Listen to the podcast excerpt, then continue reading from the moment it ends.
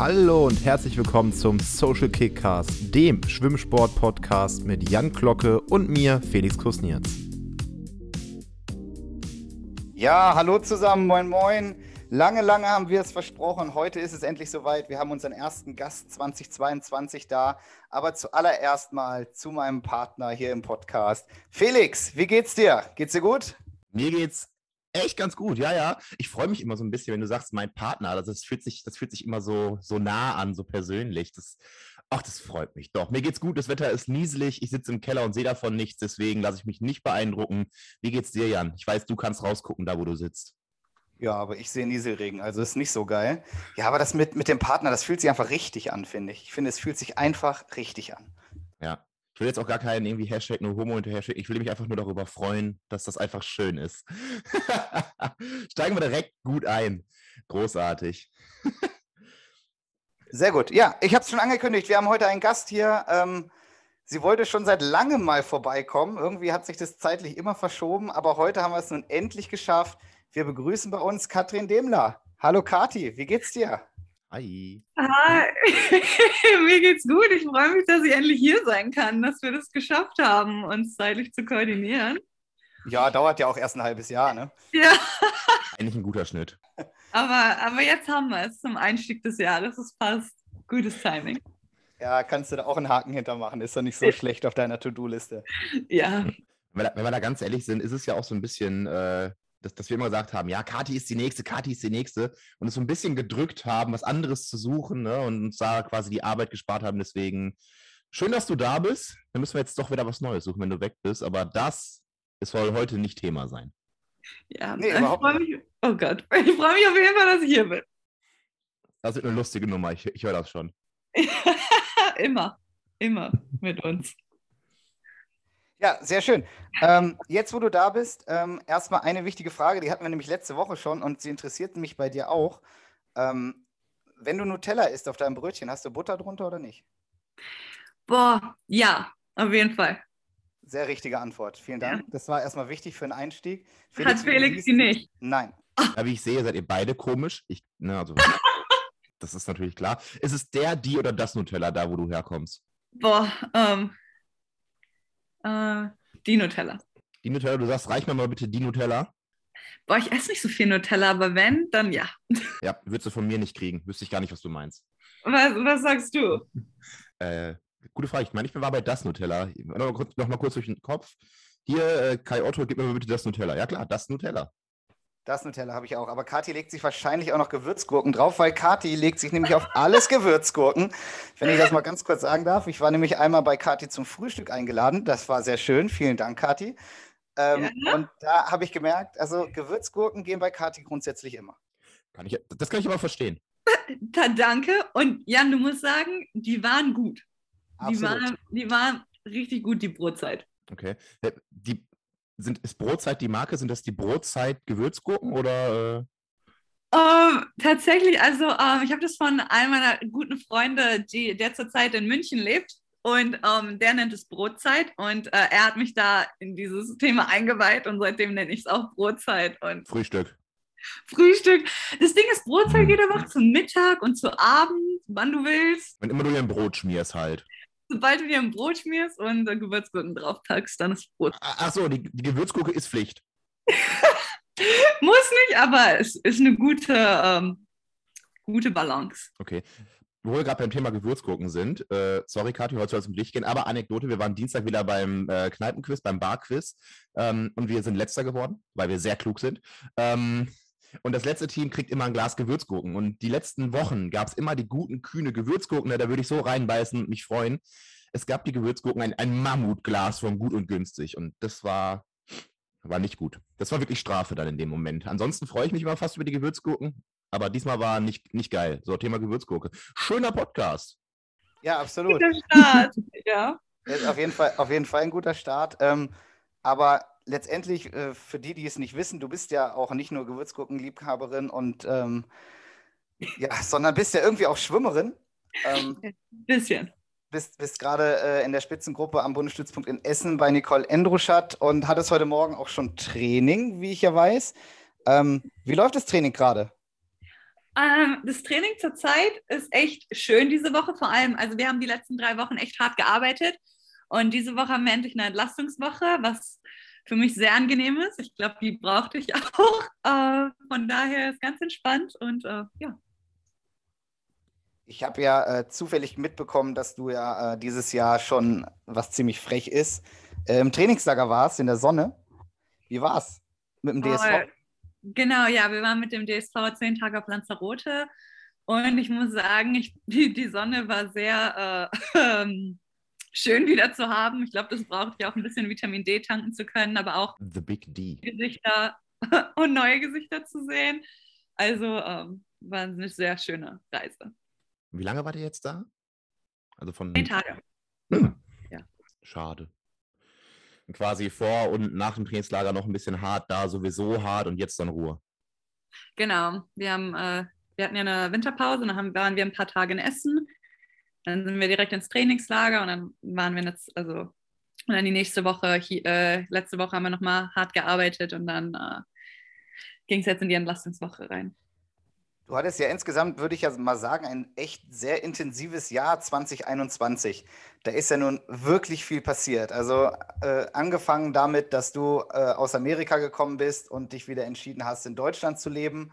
Ähm, und dann mit den ganzen Wettkämpfen. Ähm, wahrscheinlich hat die Winterpause und so, das hat ja auch gut getan, oder? Du brauchst das wirklich. Boah, ja, ich glaube, ich bin auch ein Mensch, also ich liebe Schwimmen und ich lege da mein Herz rein, aber ich glaube, ich bin auch jemand, der mental gerne auch dann auch eine Pause braucht, wenn ähm, die gegeben wird, um komplett abschalten zu können, um dann nochmal neu starten zu können. Von daher, ja, die Pause war sehr wichtig. Und wie sieht dann bei dir so eine komplett abschalten Pause aus? Klar, Winterpause, Weihnachten, Neujahr, Feiern, aber dazwischen die Woche, ähm, da passiert ja nicht so viel. Was, was machst du, wenn du nichts tust? Boah, tatsächlich, also es kommt drauf an. Also wenn ich wirklich mehr Zeit habe, dann fliege ich gerne oder fahre ich gerne spontan irgendwo hin.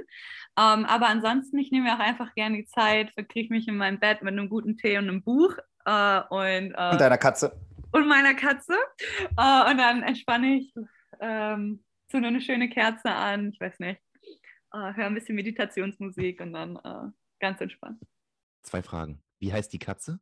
Ich glaube, du hast es mir schon mal irgendwann erzählt. Ähm, die andere Frage, wie heißt das letzte Buch, das du gelesen und gefeiert hast? Also das letzte Kackbuch will ich nicht wissen.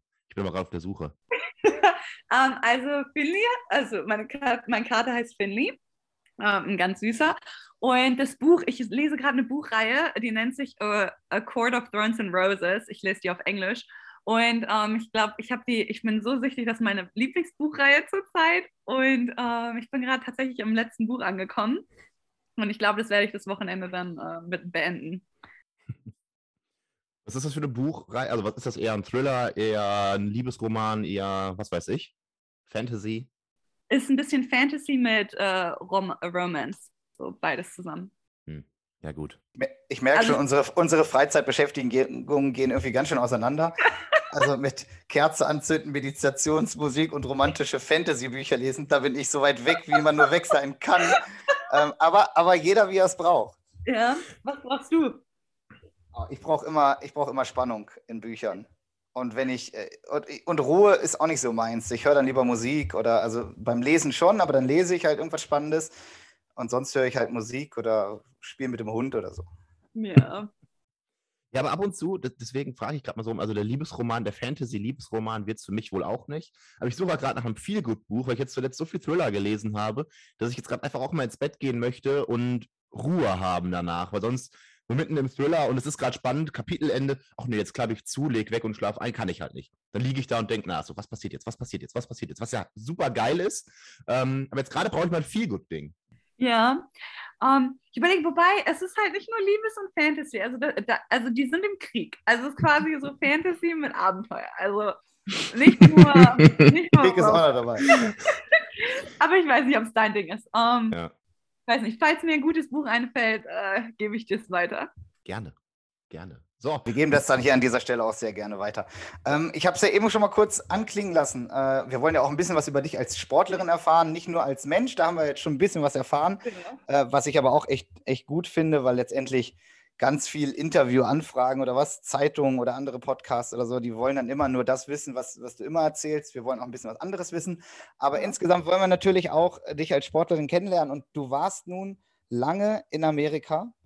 Äh, erzähl doch mal, wie lange warst du in Amerika? Und das haben wir auch schon mal an anderer Stelle jemand anders gefragt, aber wo sind für dich die größten Unterschiede zwischen dem Training in Amerika und dem Training in Deutschland? Um, ähm, okay, also ich bin 2016 äh, nach dem Abitur. Okay, ich habe ein BFD-Jahr noch gemacht, aber danach bin ich äh, 2016 äh, nach Amerika für vier Jahre. Ich kam 2020, als Corona angefangen hat, wieder äh, zurück nach Deutschland. Und ich würde sagen, eins der größten Unterschiede, äh, äh, ich glaube, ist auch, dass hm, wie soll ich das sagen? Also Schwimmen ist ja eigentlich eher als Einzelsport gesehen, in Deutschland vor allem, aber generell ja eigentlich auch. Und in Amerika, dadurch, dass es so ein College-Sport ist, die legen sehr viel Wert darauf, es als, äh, trotzdem als Teamsportart zu sehen und dass wir halt auch Teampunkte holen. Und ich glaube auch zu wissen, dass du es nicht nur für dich selber machst und für die Leute um dich herum und diese Unterstützung, die du dann von allen bekommst, war auf jeden Fall sehr inspirierend und hat mir auch als Mensch echt weitergeholfen, wirklich an mein Limit zu kommen. Äh, ich würde sagen, das ist gerade so der, also ist einer der Riesenunterschiede, ähm, die ich bemerkt habe. Was glaubst du, woran das liegt? Also meine Theorie ist immer so ein bisschen, ähm, dass es vor allem dadurch getriggert wird, dass das ganze Wettkampfsystem, das ganze Wettkampfformat ja darauf ausgelegt ist. Aber hast du da eine andere Theorie? Ähm, woran es liegt? Ich glaube, ja, das Wettkampfformat ist auf der einen Seite so darauf aufgelegt. Ich glaube, im Vergleich zu äh, Deutschland auch, die Teams sind ja viel größer und ich glaube, dann gibt es dir gar keine andere Möglichkeit, als äh, dich mit dem Team zu verstehen, zu bonden, ähm, euch besser kennenzulernen und dann als quasi eine Einheit zu schwimmen, weil äh, du hast mit den 30 Frauen, 30 Männern täglich zweimal äh, zu tun. Und ich glaube, dann entwickelt sich auch einfach so die äh, Verbindung. Hm. Wo genau warst du denn in den USA? Ähm, ich war in Ohio, äh, Columbus. Äh, die Uni heißt Ohio State University. Und ja. Also wir sehen Kathi gerade über die Kamera und sie hat auch einen Ohio, äh, einen Ohio State Pullover an. Also äh, scheint zu stimmen, was sie sagt. Ja. Ähm, aber wie war es denn in so einem großen Team zu trainieren? Also wenn du jetzt sagst, 30 Frauen, 30 Männer, ihr werdet das doch irgendwie aufgeteilt haben. Ihr habt doch nicht mit 60 Leuten das gleiche Training gemacht, oder? Ähm, tatsächlich ja, haben wir. Ach, ähm, also ähm, wir sind aufgeteilt, wir waren aufgeteilt in verschiedenen Zones quasi Zone 1 und 2 waren so die Sprinter, Zone 3 waren Mittelstreckler, Zone 4, wo ich drin war, waren die Lagenschwimmer und Zone 5 waren ähm, die Langstreckler. Und wir haben, wir haben ja zehn Bahnen und wir haben so ein Bulkhead, das man in die, in die Mitte schieben kann. Das heißt, wenn wir auf der Kurzbahnsaison waren, hatten wir 20 Bahnen für uns 60 Leute, was eigentlich äh, dann am Ende dann doch ging. Also wir waren vielleicht drei bis vier, maximal fünf Leute pro Bahn. Ähm, und basierend, was ein Tag anstand oder was drauf lag, haben wir trainiert. Jetzt, ähm, sagen wir mal, du, du, du redest jetzt davon, dass ihr 60 Leute, sagen wir mal, wart und ihr habt dann auf der Langbahn trainiert, sagen wir mal, das wären ja dann sechs Leute pro Bahn. Da kriegen ja in Deutschland schon einige die Krise. Weiß ich ja, gerade je, je älter sie sind und in je höheren Gruppen sie sind und so weiter. Und je nach Standort, ne? Ja, und je nach Standort. Aber würdest du sagen, dass die Trainingsqualität wirklich darunter leidet, wenn man zu sechst auf einer 50-Meter-Bahn ist? Ähm, ich glaube nicht, weil äh, ich meine, wenn man es so aufteilt, äh, wir sind sechs Leute und 50 Meter hin und zurück, da ist genug Zeit für alles. Und ich meine, es ist auch eher, ich glaube, eine Einstellungssache. Ich glaube, wenn du keinen Bock hast, kannst du auch allein auf einer Bahn trainieren und ähm, da, also dann wird es nicht, äh, also wird sich nicht weiterbringen. Und ich glaube, eigentlich ist es ganz schön, Leute um dich herum zu haben, die dich pushen können und äh, so das Beste aus dir rausholen. Das ist ein unendlich geiler Satz. Wenn du keinen Bock hast, kannst du auch alleine auf einer Bahn trainieren und es wird dich nicht weiterbringen. Und natürlich der Umkehrschluss, der da dranhängt. Finde ich gut, schreibe ich mir auf, merke ich mir, werde ich zitieren. Ab jetzt immer Katrin Demmler 2022, das Zitat. Ja, ich glaube, es ist halt immer wirklich eine Ansichtssache, wie man gewisse Sachen angeht. Ja, glaube ich, fühle ich total. Ich sehe das auch genauso. Also, wenn du Lust hast zu trainieren, dann ist dir auch egal, ob da ein paar mehr Leute auf deiner Bahn sind, weil dann hast du halt einfach Bock, dich weiterzuentwickeln und dann musst du halt vielleicht auch mal überholen äh, oder, oder wirst mal ausgebremst. Aber letztendlich, sind wir doch mal ehrlich, das, das hat doch in dem Sinne keinen Einfluss auf deine große Endleistung. So, es gibt ja die wenigsten Serien, brauchst du ja wirklich Platz auf deiner Bahn, wo du mal zumindest eine halbe Bahn für dich brauchst. Klar, wenn du irgendwas Gebrochenes schwimmst oder sonst Ja. was äh, im, im WA-Bereich, natürlich sollst du da Platz haben und ruhiges Wasser, aber bei einer normalen Belastung in BZ4, BZ5, da geht das schon mal. Und da kann man ja noch sagen, na gut, dann sind dann ein paar mehr Wellen. Wenn ich mich da durchsetzen kann, dann kann ich es im Wettkampf auf einer Bahn ohne Wellen erst recht, wenn nicht sogar viel besser. Ja, genau. Also ich glaube, der Hauptpunkt ist einfach, dass sich alle gleichmäßig aufteilen. Also es macht ja auch keinen Sinn, wenn auf einer Bahn acht und auf der anderen vier sind. Aber außer, also, außer, also ansonsten, also ist ja ganz entspannt. Das, solange du Bock hast, da kannst du dich auch durch alles Mögliche kämpfen. Also ich kann daraus schließen, dass du ähm, auf die ganze Zeit, die du in Amerika warst, sehr positiv zurückblickst. Ja, das auf jeden Fall. Ich glaube, ich habe sehr gute Entwicklungssprünge dort gemacht und es hat sich auch am Ende ein bisschen gezeigt. Ja, und Stimmt. sicherlich ja auch nicht nur sportliche Entwicklungssprünge, sondern sicherlich auch persönlich. Ja, se- sehr, sehr. Da, da würde ich äh, drauf wetten. Wir hatten über das Thema, Ich kenne dich, ja, ich kenn dich ja erst, seitdem du wieder zurück bist, so richtig. Äh, Ja. vorher hatten wir in dem Sinne nichts miteinander zu tun, von daher kann ich da gar keinen Vergleich ziehen. Äh, Felix vielleicht schon eher. Ja, Katja und ich kennen uns schon ein paar Tage länger, das ist richtig. Äh, mit, mit, mit den Jahren Pause, wo sie dann drüben war, wo ich gar, wirklich nicht so viel mitbekommen habe, außer so, hui, die Kathi wird immer schneller. Wahnsinn. Ähm, und dann war sie auch immer mal wieder, mein, ein paar Mal war sie ja auch in Deutschland dann während der Zeit für eine DM oder so. Ähm, das war schon immer sehr beeindruckend, ja. Wir hatten da auch mal ein längeres Gespräch zugeführt, ein Interview, eine Interviewreihe auf dem YouTube-Kanal der SG, was ich, je öfter gucke, desto merkwürdiger und ja, cringe ist eigentlich ein gutes Wort dafür. Ähm, aber da haben wir über genau das schon mal länger gesprochen. Und jetzt weiß ich nicht, ob ich dich das damals schon gefragt habe, aber es interessiert mich gerade brennend. Wie hast du da drüben gelebt? Also warst du in einem Dorm, in einem Einzimmer-Apartment oder warst du da mehr mehr oder weniger internatsmäßig zu zweit oder hattet ihr eine Wohnung, ein Apartment oder du alleine? Ähm, ich weiß ja nicht wieso, aber es, es juckt mich gerade tierisch unter den Fingern, dich das zu fragen. Ähm, okay, die Antwort gebe ich dir gerne. Ähm, also im ersten Jahr, im Freshman Year, da war ich in einem Dorm. Äh, Habe ich mit, mit einer anderen ein Zimmer geteilt. Normalerweise müssen wir zwei Jahre dort bleiben, aber dadurch, dass ich ja ein bisschen älter war, als ich da hingekommen bin, durfte ich äh, im zweiten Jahr schon off-Campus quasi leben und dann bin ich äh, in äh, WG mit zwei weiteren Schwimmern eingezogen. Da Mhm. äh, habe ich dann zwei Jahre gelebt und dann im letzten Jahr bin ich äh, nochmal in eine andere w also WG gezogen mit einer anderen Person. Mit anderen Worten, ihr zieht ja erstmal ein. Im Dorm ist ja so ein bisschen geführter, geleiteter, ne, man ist nicht ganz so alleine und dann wird einem sehr schnell aber die Möglichkeit eröffnet, selbstständiger zu werden. Oder musst du sogar raus aus dem Dorm? Äh, Theorie, also du, wenn du wirklich müsstest, könntest du alle vier Jahre da bleiben, aber keiner wirklich äh, tut das. Eigentlich ist es nur dafür da, dass ich glaube, die Erstjährigen und dann auch noch Zweitjährigen so ein bisschen mehr aufgefangen sind, ein bisschen mehr äh, so geguided werden und dann am Ende, dass du ein bisschen so dein eigenes Ding machst und äh, dich da anders findest. Finde ich cool. Gefällt mir. Definitiv, ist, ist echt cool. Ähm, jetzt bist du ja wieder zurück und meine, meine allererste Frage ist, also du, du liest deine Bücher auf Englisch und so weiter. Äh, träumst du inzwischen wieder auf Deutsch oder träumst du auf Englisch? Äh, wie sind deine Gedanken? Es ist ja bei dir so ein bisschen so ein Mix, das hören wir ja auch, wenn du redest, auch bis heute noch. Ja, äh, ich habe mein Denglisch ab und zu. Äh, ich, wobei ich, ich finde, ich reiße mich gerade echt gut zusammen, dass ich äh, auf Deutsch weiterrede. Musst du nicht. Ähm, aber träumen tue ich immer noch auf Englisch oder beides. Ich glaube, ich kann mich da, entweder wechselt es sich ab oder ich bin mir im Traum so unbewusst, dass äh, ich verstehe auf jeden Fall, was gesagt wird, aber ich habe da nicht wirklich eine Awareness. Äh, ja, da ist es wieder. Äh, aber ähm, was genau, welche Sprache ich spreche. Ist halt auch nur ein Traum, ne? Ja. Aber ja, krasse Frage eigentlich. Ich hätte jetzt auch vermutet, dass das vielleicht so ein bisschen ist, wo du gedanklich gerade hängst oder wo, wo du tatsächlich bist oder mit welchen Leuten du gerade bist oder so. Aber bei mir ging es relativ zügig. Ich war ja nur ein Jahr drüben. Also da, bis, bis ich mal wieder Worte finden konnte, hat es eine Weile gedauert. Ähm, irgendwann war ich an dem Punkt, wo ich weder das Englische noch das Deutsche kannte. Auch gut. Schöner Punkt. Ähm, ja. Wie träumst du? Geile Frage, Jan. Ja, habe ich mir, siehst du, habe ich mir nicht aufgeschrieben. Ist Hm. einfach, ist einfach so gekommen. Gut, jetzt bist du wieder zurück in Deutschland. Ähm, wie kam es dazu?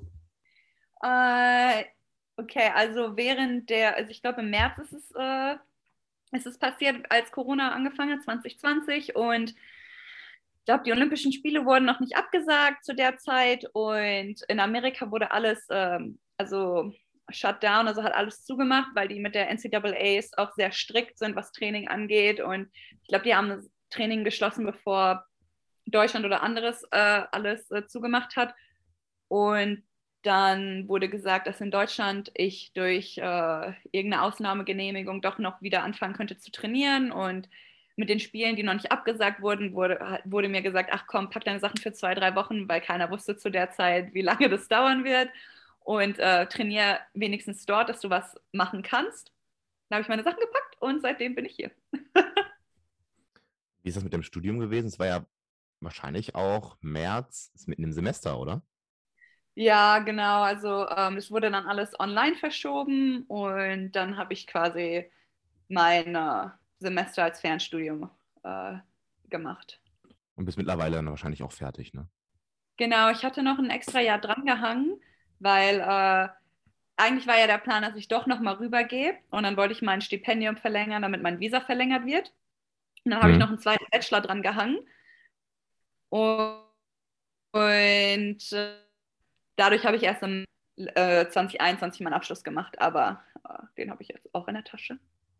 Was für ein Abschluss? Weiß ich gar nicht. Was, was hast du überhaupt studiert?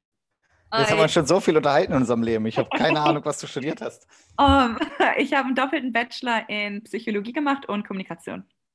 Ja, du bist ja genau richtig hier. Ja, so perfekt. Das, das ist richtig gut. Übrigens ganz kurz, äh, wir haben heute den 27.01.2020. Heute vor genau Jahren erste Corona-Infektion in Deutschland, habe ich vorhin gehört. Uh, das wusste ich noch nicht immer. Ja, wo wir gerade beim Thema waren. Das ähm, ist ein Timing. Ja, aber wirklich. So, jetzt bist, du wieder, jetzt bist du wieder hier und man muss ja sagen, eigentlich seitdem du in Deutschland bist, ging es ja eigentlich relativ turbulent weiter bei dir. Ne? Also ist ja relativ viel passiert. Klar, 2020, äh, es wurde nahezu alles abgesagt. Ähm, alles, wofür man so hingearbeitet hat, ist verschoben worden. Aber dann ähm, ging es ja gerade zum, zum Ende des Jahres mit der ISL los und dann 2021 ja, ich sag mal so, in vielerlei Hinsicht turbulent. Erzähl doch mal ein bisschen von der Zeit, seitdem du wieder in Deutschland bist. Ja, ähm, ich glaube, als ich direkt wieder nach Deutschland kam, ich brauchte auf jeden Fall ein bisschen Zeit, mich anzupassen und anzukommen ich war ein bisschen, ein bisschen überwältigt, weil es da alles so schnell passiert ist, weil auf dem einen und nächsten Moment saß ich im Flieger. Um, ähm, und dann habe ich hier angefangen zu trainieren. Ich glaube, ich habe so ein bisschen mit meiner Motivation kämpfen müssen und dem Spaß, vor allem als die äh, Spiele dann doch verschoben worden sind. Und ich hing echt ein bisschen am, äh, also auf der Balance, ob ich, äh, nicht auf Balance, aber so auf der Kette, ob ich äh, jetzt doch aufhören möchte oder nicht. Und genau, ich glaube, in der Woche, wo es dann am härtesten fiel, hatte sich DC Trident bei mir gemeldet gehabt, äh, da gegen äh, zur zweiten Hälfte des Jahres. Und äh, für mich war es so ein Zeichen, so, oh, so, die haben meine Leistungsentwicklung vor allem gesehen, die ich in Amerika gemacht habe. Und komm, lass uns da, lass uns nochmal versuchen. Und ich glaube, der ganze Wettkampf an sich hat mir nochmal so einen Reiz, Motivation gegeben, dass ich dann nochmal super nach 20, in 2021 durchstarten konnte. Das war so ein sehr schöner Dominoeffekt, der dann passiert ist. Ja, welche Steine sind denn dann ins Rollen geraten? Es ist ja noch mehr passiert. Erzähl ruhig weiter. Also ja, also ich meine, ähm, das war eine super coole erste internationale Erfahrung seit langem und ähm, dann, als es weiterging, ging es ja zur Quali und ich glaube, ich bin das erste Mal seit knapp fünf, sechs Jahren wieder Bestzeiten geschwommen. Äh, ich habe hab nur EM-Norm bin ich geschwommen. Ich bin tatsächlich ganz knapp an der Olympianorm vorbeigeschwommen. Ähm, schade. Ähm, aber anstatt den, quasi den Kopf in den Sand zu stecken, ich glaube, ich habe äh, hab versucht, das Positive dran zu sehen und äh, zu gucken, auch zu sehen, wie viel ich gewachsen bin über das Jahr und was für einen Sprung ich trotzdem gemacht habe, weil ich habe ja eigentlich nur Einfluss auf meine eigene Leistung und die habe ich äh, super gezeigt und ich glaube, dadurch konnte ich auch bei der EM nochmal über mich hinauswachsen, äh, das Finale erreichen und generell eine super Leistung ab, abzuliefern. Ich habe seit 2013 zum ersten Mal wieder einen deutschen Meistertitel geholt und nicht nur einen, was äh, sehr schön war. Ähm, dann ging es weiter zur nächsten ESL. Äh, diesmal für ein anderes Team, Kelly Condors, bin ich, äh, bin ich geschwommen. Und dann waren noch deutsche Kurzbahnmeisterschaften, die auch sehr erfolgreich liefen. Der Weltcup, wo ich mich nicht beschweren kann. Das Finale der ISL. ja, ein bisschen, äh, bisschen. Es nagt? Ja, genau. Aber man muss ja sagen, also ja, verpasste Olympia-Quali natürlich super ärgerlich, auch weil es so knapp war. Aber am Ende muss man ja sagen, ist ja jetzt nicht so, dass du in den letzten Jahren äh, überall bei EM, WM dabei warst, im Finale standest und so. Von daher, das war ja schon, das war ja auch ein wirklich großer Erfolg, EM zu schaffen und vor allen Dingen es da auch ins Finale zu schaffen. Ähm, Finde ich auch, hast du dich super präsentiert. Von daher richtig gut. Deutsche Kurzbahnmeisterschaften liefen natürlich sehr gut. Das lag aber wahrscheinlich auch an dem Trainer, der dich größtenteils betreut hat da. Ähm, ja, natürlich, natürlich. Muss, muss ja eigentlich. Ja. Nein, Quatsch. Äh, nur Spaß. Ähm, ja, und ansonsten ISL, also du bist ja schon die dritte, ähm, die wir bei uns im Podcast haben, die ISL geschwommen ist. Vorher waren ja schon äh, Jakob Heidmann und äh, Christopher Rothbauer aus, aus, aus Österreich da. Mhm. Ähm, von daher haben wir schon ein paar Teams und ein paar Erfahrungen der ISL äh, mitgenommen. Aber jetzt auch nochmal an dich die Frage. Also für alle ist es ja sozusagen eigentlich die, die schönste und coolste Schwimmveranstaltung, die es so gibt, weil halt alles ein bisschen anders, alles ein bisschen spektakulärer aufgezogen ist als ein normaler Wettkampf, der, wenn wir ehrlich sind, meist eher unspektakulär abläuft. Ähm, erzähl doch mal ein bisschen von deinen beiden Jahren äh, ISL. Wo waren die Unterschiede der beiden Teams und ja, was hat das alles ausgemacht? Puh, ähm, gute Frage. Viele Fragen, viele Fragen. Viele Fragen. Ich muss kurz meine Gedanken äh, ordnen. Ähm, nein, aber ich glaube, egal für welches Team ich geschwommen bin, äh, ich hatte eine super Erfahrung, ein super Teamgefühl. Ich war ja in zwei äh, amerikanischen Teams. Also ich weiß jetzt nicht, ich kann ja jetzt nicht vergleichen zu europäischen oder ähm, Asi dem asiatischen Team, ähm, aber da wurde halt auch sehr viel äh, Wert wieder auf dieses Teamgefühl gelegt und ich glaube, äh, DC hat mir echt geholfen in der Hinsicht, dass ich nochmal wieder den Spaß am Schwimmen gefunden habe, diese Motivation, egal ob es quasi einer der äh, unteren Teams war oder der oberen. Ich glaube, wenn man eigentlich im Match ist, da natürlich möchte man gewinnen, aber ich glaube, da hatten super viel Spaß und äh, es war genau das Richtige, was ich brauchte, um nochmal den Reiz für Schwimmen zu entdecken, auch mit der, mich mit der Weltspitze zu messen und äh, diese ganzen tollen Menschen kennenzulernen, auch auf einer menschlichen Basis.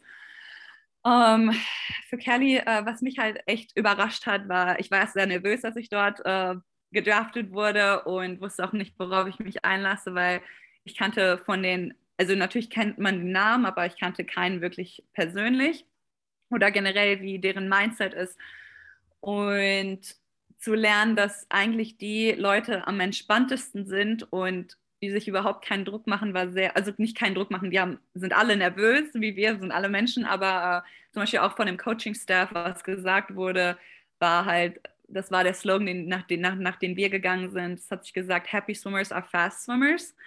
Und dass halt so viel Wert drauf gelegt wurde, dass ähm, wir glücklich sind und in einem guten mentalen Platz sind, um und, und zu unseren guten Leistungen zu kommen, weil unser Coach, unser Head Coach tatsächlich, ähm, der hatte, der sollte eigentlich gar nicht mehr quasi nicht, nicht, nicht mehr leben, aber der hatte dreimal Krebs bekämpft gehabt. Und eigentlich sollte er, also sollte er es gar nicht geschafft haben. Und was er, äh, was für ihn so wichtig war, war, dass ähm, wir so viel mehr sind als der Sportler. Und am Ende wir nicht uns äh, daran erinnern, was für eine Zeit wir geschwommen sind oder welcher Platz genau wir gemacht haben, in welchem Match. Es geht, äh, dass es darum geht, die Menschen, die wir auf unserem Weg kennengelernt haben und die Änderungen, die wir gemacht haben.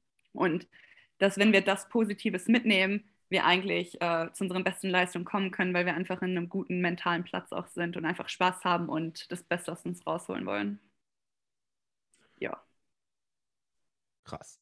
Also schon oft gehört und alle sagen, das ist voll wichtig, aber in der Regel sagen die Leute das mehr so, das ist voll wichtig und jetzt musst du aber darauf achten. Aber das so in den Fokus zu rücken, ähm, habe ich tatsächlich noch nie mitbekommen, dass das irgendwer getan hat, irgendein Team gemacht hat. Also es ist wirklich das zu, zu dem Key-Ding zu machen, das man so hat, finde ich krass, klingt total logisch ähm, und irgendwie auch schön einfach. Ja, also das war es auf jeden Fall, weil äh, das hat einfach, also es hat einfach Spaß gemacht, weil ich glaube, dadurch, also ich finde manchmal, wenn man sich zu viel Druck macht, ist man so verkrampft und ähm, dann ist es schwer, so an seine Leistung zu kommen. Und dadurch, weißt du, ich glaube, die Coaches hatten einfach Vertrauen in uns, dass wir natürlich selbst natürlich auch das Bestmögliche aus uns rausholen wollen. Und die haben uns einfach nur auf dem Wege unterstützt, auf einer bestmöglichen Art. Und ich glaube, das hat alle umeinander, um uns herum motiviert, inspiriert. Und so konnten wir quasi auch zeigen, was wir konnten. Ja, und nebenbei bist du natürlich reich geworden, das muss man ja auch sagen. Weil alle, die bei der ISL schwimmen, werden ja reich. Ja, ja, die, die Kathi kommt immer mit dem Chauffeur die drei Minuten Fußweg zum Schwimmbad. Korrekt, eben. Deswegen sage ich es ja. Ach ja, ja. Ach man, nein. Also Nein, ich reich aber bin ich nicht. Es sind zwei. Also ich beschwere mich, ich beschwere mich nicht. Ich, äh, das ist eine gute Nebenfinanzierung, die dazu kommt. Ja, das denke ich auch. Ähm, na, war natürlich nur ein Spaß, aber natürlich ist es auch schön, obwohl das, also du hast eine richtig geile Wettkampfserie, du hast da Spaß, du lernst viele Leute kennen, aber dazu kriegst du natürlich da auch noch ein bisschen Geld für. Und sind wir mal ehrlich, als Schwimmer ist es jetzt nicht so, dass du tagtäglich äh, für deine Leistungen Geld bekommst. Ähm, von daher ganz klare Sache. Aber ich muss es jetzt ansprechen, ISL-Finale. Äh, wie bitter war das für euch? War, also, oder, war das, oder war das gar kein so großes Thema wie, wie jetzt in den Medien? Es klang schon ein bisschen durch bei Kathi, dass da so ein bisschen ein Nagel sitzt, wenn ich das richtig mitbekommen habe. Ah,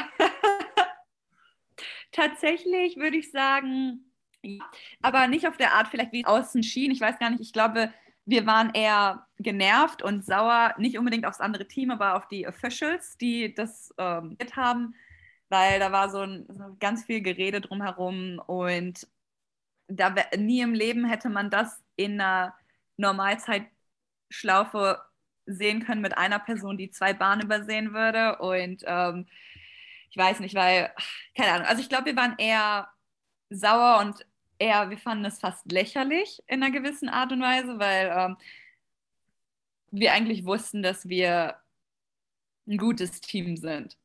Und ja, es war sehr, wir waren nicht glücklich, keine Frage. Ähm, und es war so ein bisschen, äh, ja, wir waren enttäuscht, aber auf der anderen Seite, ach, ich weiß nicht, ja, wir waren, ach komm, wir waren enttäuscht, aber ähm, wir waren am Ende dann trotzdem auch noch stolz auf uns, was wir trotzdem rausgeholt haben, dass wir nicht aufgegeben haben, dass wir weitergekämpft haben und am Ende dann doch nochmal ganz nah dran gekommen sind. Das hast du schön ausgedrückt. Ach, das ist auch ein Wort, ne?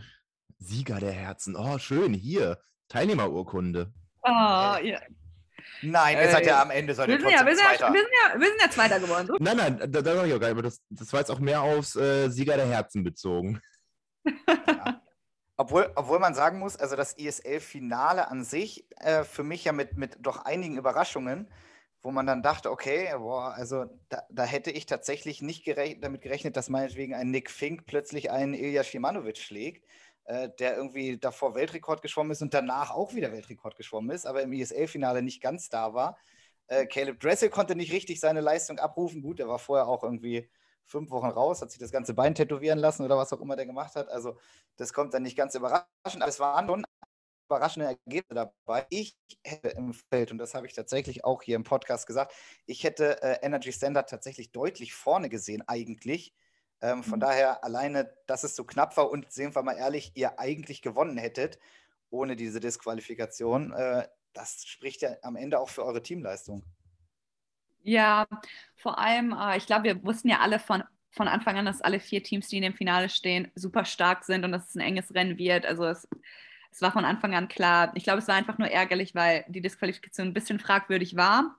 Aber am Ende, da waren sehr viele Überraschungen von unserer Seite, ein paar quasi Enttäuschungen von, auch äh, von unserer Seite. Das war halt echt einfach äh, so ein bisschen, es hat spannend gemacht. Und ich glaube, das ist, was äh, sehr wichtig ist, dass es natürlich nicht einfach gegeben ist. Also wir haben für jeden Punkt, den wir erarbeitet haben, hart gekämpft, würde ich sagen. Das auf jeden Fall. Ja, da kann man natürlich auch stolz sein am Ende. Das ist schwer, mhm, verstehe ich. Ähm, aber gut, Woll- wollen wir die bitteren Themen beiseite lassen, oder? Ja, machen wir doch mal was Schönes. Karl, was war, was war denn dein sportliches Highlight 2021? War es das ISL-Finale oder war es doch eine Einzelleistung? Oder wo würdest du sagen, boah, das, das war mein Highlight im letzten Jahr? Uh, ähm, ich würde fast sagen, vielleicht kann ich jetzt nicht komplett mich nur auf eins ähm, äh, rund, also mich nur auf eins, also nur eins, äh, mir eins aussuchen. Ich glaube, ich hätte wahrscheinlich zwei. Ähm, natürlich äh, das EM-Finale über die 200 Schmetterling. Das war eine Erfahrung, echt, also deinen Namen hinter dir zu haben mit der Flagge, war echt cool rauszulaufen. Ich glaube auch, als ich nach dem Halbfinale gesehen habe, dass ich mich qualifiziert habe und ich habe zur Mannschaft hochgeschaut und ich habe einfach gesehen, wie sich alle für mich auch gefreut haben. Das hat mir, also ich bin ja ein sehr großer Teammensch und ich freue mich für jeden und es war auch so schön zu sehen, dass jeder sich quasi für mich so gefreut hat. Das war auf jeden Fall eins meiner äh, schönsten Momente, was die Einzelleistung angeht. Und ich glaube, ISL als großes Ganzes war natürlich unbeschreiblich und ähm, genau das, was ich am Sport auch liebe. Ist ja auch wieder ein Teamding. Also ja, da ist ein Muster zu erkennen. Genau. ich, war äh, sehr, ich bin ein sehr harmonischer Teammensch. Ich, ich mag äh, Menschen um mich herum. Ja, so soll es ja auch sein. Und wenn die ESL dann erstmal wieder mit Zuschauern so richtig stattfindet, ich glaube, dann, dann geht da auch noch mal ein bisschen mehr die Party und dann ist noch mal ein bisschen mehr Stimmung. Äh, das hast du ja noch nicht erlebt, oder? Du warst ja bisher nur beim zweiten und dritten Durchgang dabei, oder? Äh, genau, wir waren nur beim zweiten und dritten Durchgang äh, in der Dings. Tatsächlich, wobei ähm, das erste Match von ähm, den Halbfinals, da waren ja Zuschauer wieder erlaubt. In Eindhoven, die haben es ja erst ja, danach die haben es danach ja erst wieder geschlossen. Und ich glaube, bei der in Neapel waren tatsächlich auch Zuschauer erlaubt. Nicht so viele, aber ein paar waren dort. Äh, meine Eltern kamen nach Eindhoven tatsächlich und es war eigentlich ganz schön, dass meine Eltern mich nach, ich glaube, über knapp zwei Jahren wieder oder drei, vier Jahren schon wieder das erste Mal wirklich schwimmen sehen haben. Das ist wirklich schön. Gut, dass das so nah war. Ja, es war ein Stündchen. Felix und ich hatten ja auch überlegt, aber leider wurden dann die, die Corona-Beschränkungen wieder verschärft und äh, jetzt waren keine Zuschauer mehr da. Sonst wären wir auch gekommen und hätten dich angefeuert. So war es uns leider nicht möglich. Ja, ich nicht. Ich habe die Entscheidung zu spät getroffen. Also ich, ich habe überlegt, oh, willst du hin, willst du nicht? Ja, doch, eigentlich willst du unbedingt hin. Dann wollte meine Freundin nicht. Habe ich überlegt, gehst du ohne sie, gehst du nicht? Ja, doch, gehst du ohne sie. Und dann waren schon alle Tickets weg. Und kurz danach haben sie dann abgesagt. Und dann war ich ganz froh, dass ich mich nicht ärgern muss. Ähm, also ich hätte mich natürlich über mich geärgert, aber so musste ich mich über wen anders ärgern. Das ist natürlich viel angenehmer als sich über sich selbst zu ärgern. Ich habe mich auf jeden Fall natürlich gefreut. Es war äh, schade. Ich weiß auch, dass so zum Beispiel Rosalie wollte mich mit äh, ein paar Leuten auch überraschen an dem einen Match. Und oh, die, ich wusste natürlich von nichts, aber ich fand sehr, ich fand sehr aufmerksam und sehr süß. Und ich habe mich super gefreut.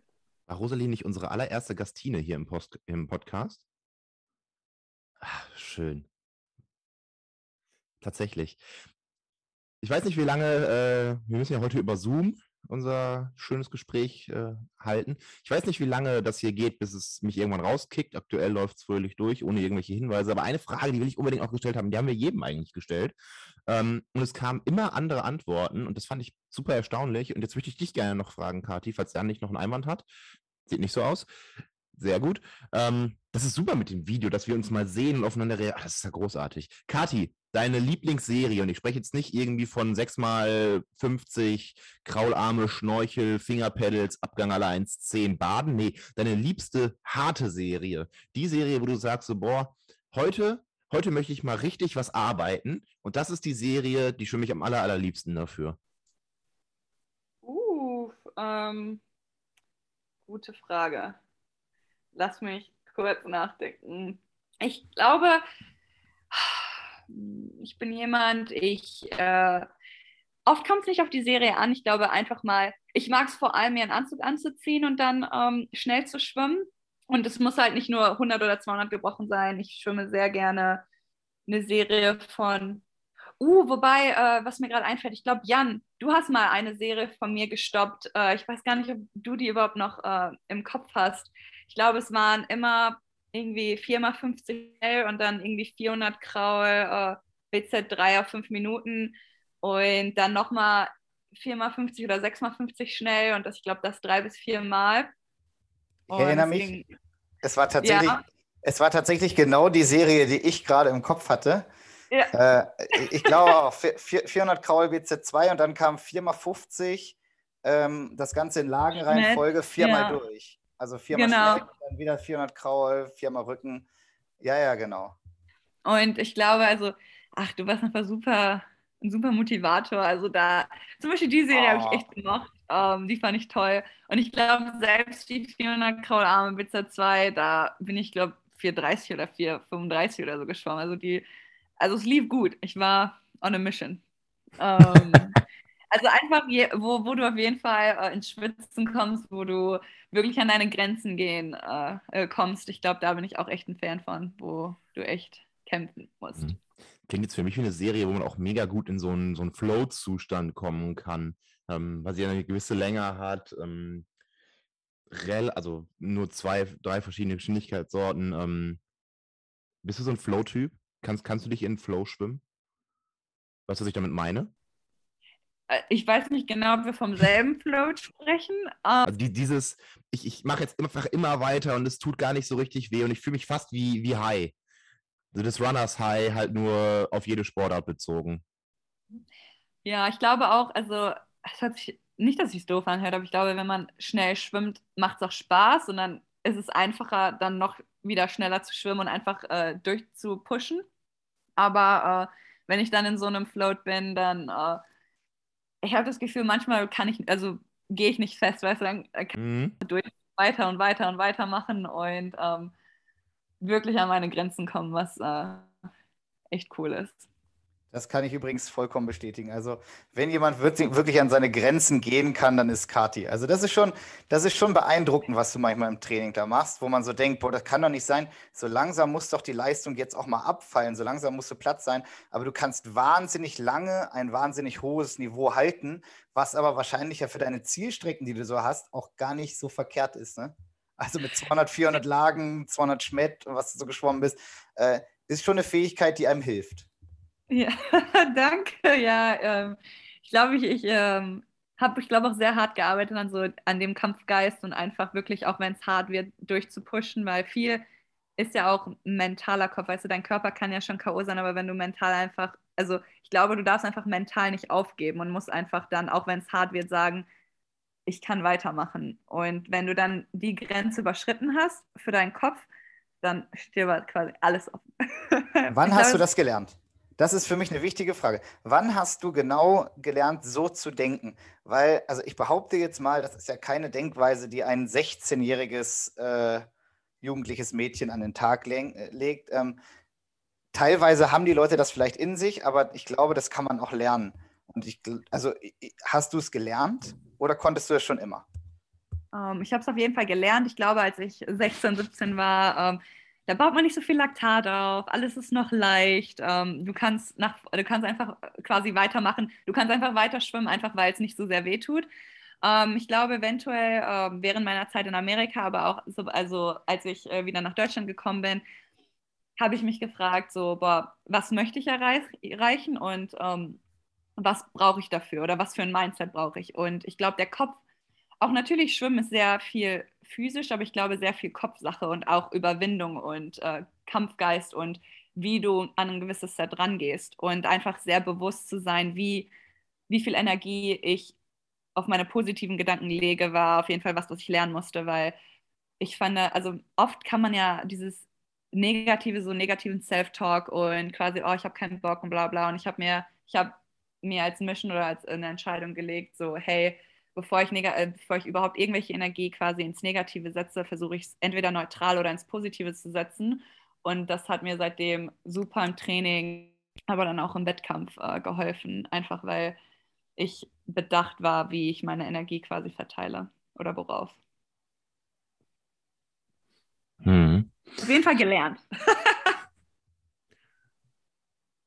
quasi erst selbst die Erfahrung gemacht, als du jung warst. Ähm, als es dann schwerer wurde im etwas höheren Alter, ja, auch, auch selbst gelernt, quasi in, wie du sagst, Self-Talks, im, im Gespräch mit dir, wahrscheinlich in mehreren, über einen Zeitraum hinweg. Ähm, aber es kam jetzt nicht irgendwie ein großer äußerlicher Einfluss, weil ich dachte jetzt, gerade als allererstes, ähm, als Jan meinte, ja, als 16-, 17-jähriges Mädchen, da wusstest du das wahrscheinlich noch nicht, dass das das Mindset ist. Und ich dachte mir so, hä, aber wenn die seit zwei Jahren diesen Podcast hört, dann kriegt ihr das ja immer wieder erzählt und vielleicht bleibt ja ein bisschen was hängen von außen. Ähm, deswegen hat die Frage, Kam, kam das komplett aus dir heraus oder hattest du auch ja, sowas wie Mentoren, die dich dahingehend äh, beeinflusst haben? Ja, ich hatte, ich hatte sehr viele Mentoren, äh, was das angeht. Ich glaube, natürlich, ich, ich bin auch in so ein Loch gesunken, nachdem, also quasi, wenn du von einem Junior, Junior in den Offenbereich Bereich gehst und ähm, dann fällt dir alles nicht mehr so leicht und ähm, dann messt du dich nochmal mit anderen, äh, mit anderen Menschen und ich glaube, das für den Kopf ist auch nochmal so ein Schlag, wo man darüber hinaus wachsen muss. Und tatsächlich in Amerika, wir nennen das Focus 3. Das war, äh, das hat sich so unser Meeting äh, unser Meeting hat sich so genannt. Und da geht es quasi darum, dass ähm, wir so Einflüsse manchmal nicht, also manche Sachen, Stressoren nicht beeinflussen können und wir einfach lernen, bestmöglich damit umzugehen oder wie wir äh, äh, da darauf antworten, dass wir nicht unsere Impulsivität ähm, die, der, die, Vor, also, ähm, die Vorhand geben, sagt man das so? Oder ähm, den Vortritt lassen, quasi so, dass man. Mhm. Wir wissen, was du meinst. Ja, okay, gut. Ähm, dass quasi, wenn so ein, so ein Stressor kommt, bevor wir impulsiv agieren, dass wir erstmal kurz in uns reitenhorchen und erstmal, wir sagen Press Pause, dass wir einmal kurz durchatmen und unsere Gedanken sortieren, bevor wir überhaupt agieren. Ähm, ja, also das hat mir auf jeden Fall auch sehr geholfen. Also deutlich viel mit Mentoren und äh, zum Beispiel auch Sportpsychologie. Einfach alles, auch eine super Beziehung mit Coachen und generell. Hattet ihr Sportpsychologie, also hattet ihr psychologische Betreuung am College? Ja. Also wer wollte, konnte sich die nehmen und ähm, wir hatten ein super äh, Support-System äh, System, äh, um alles herum. Also nicht nur als Sportler, sondern sei es Ernährung, sei es äh, mental, sei es äh, Nachhilfe in allen Hinsichten. Der pure Neid. Also ich halte, ich, halte, ich halte viel von der Sportpsychologie und ich glaube, da steckt viel Potenzial drin, dass die Sportpsychologie weiß das. Ähm, viele Trainerinnen und Trainer haben das mal irgendwo gehört, aber ich glaube, die nutzen das nicht so sehr aus, wie die Sportpsychologie das wünschen würde, dass sie genutzt wird. Ähm, Finde ich mega. Bin sehr neidisch, dass ihr das Angebot da hattet. Ja, ja es ist halt, es ist halt viel so, äh, viele denken über Sportpsychologie oder Mentaltraining nach, wenn sie ein Problem haben. Aber ich glaube, man muss gar nicht damit anfangen, wenn man ein Problem hat, sondern es hilft dir einfach auch so. Einfach ein vernünftiges Mindset hinzubekommen, dass du wirklich beim Training, beim Wettkampf, dass du da stehst und genau das machst, was Kathi gerade gesagt hat, nämlich auch mal an seine Grenzen, über seine Grenzen hinausgehen, nicht diese Unlust aufkommen lassen und so weiter. Also Kathi, äh, korrigiere mich, aber äh, so sehe ich es. Nee, auf jeden Fall. Ich finde auch, dass da manchmal so ein gewisses Stigma dahinter ist, quasi, wenn jemand Psychologen sieht, dass man direkt denkt, ah, irgendwas läuft nicht gut.